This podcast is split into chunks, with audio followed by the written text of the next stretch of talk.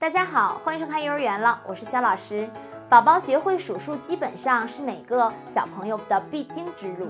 那么，如何让宝宝能够轻松度过这个难关呢？今天啊，就来教教大家如何在家轻松搞定宝宝数数这一关。儿童教育需要寓教于乐，游戏是教育最好的方法。可以在孩子注意力集中时，通过游戏让孩子先知道多与少的初步概念，再逐步让孩子认识数字。首先，可以用孩子喜欢的小玩具引导孩子，比如在和孩子玩玩具的时候呢，可以问宝宝：“宝贝，来看一看，这是几朵花？一朵花呢，可以用数字一来表示。妈妈再加上一朵花。”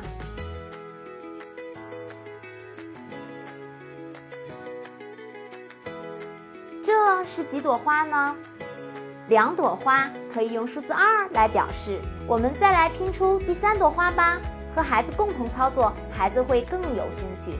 用这样的方法呀，很容易让孩子认识一到十的数字，而且还可以练习点数呢。其次，家长要记住，如果你想让孩子学会一样东西，法宝就是重复，不厌其烦的重复。带宝宝上下楼梯的时候呢，可以嘴里碎碎念着一二三四五。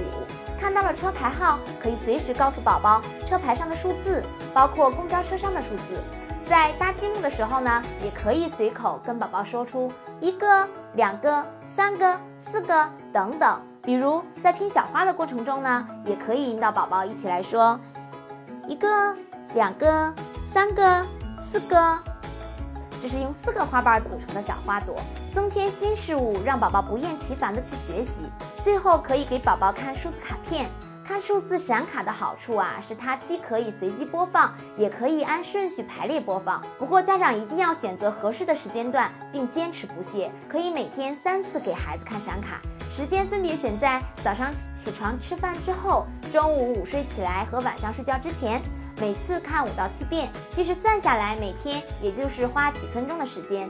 整个学习的过程中，家长也要时刻关注孩子的反应。如果注意力转移了，就不要逼着孩子了。数学能力可不只是一二三四加减乘除这么简单，还包括空间测量、逻辑等等相关能力。我们总结出来了一些呢，孩子们早期学习数学的几部分。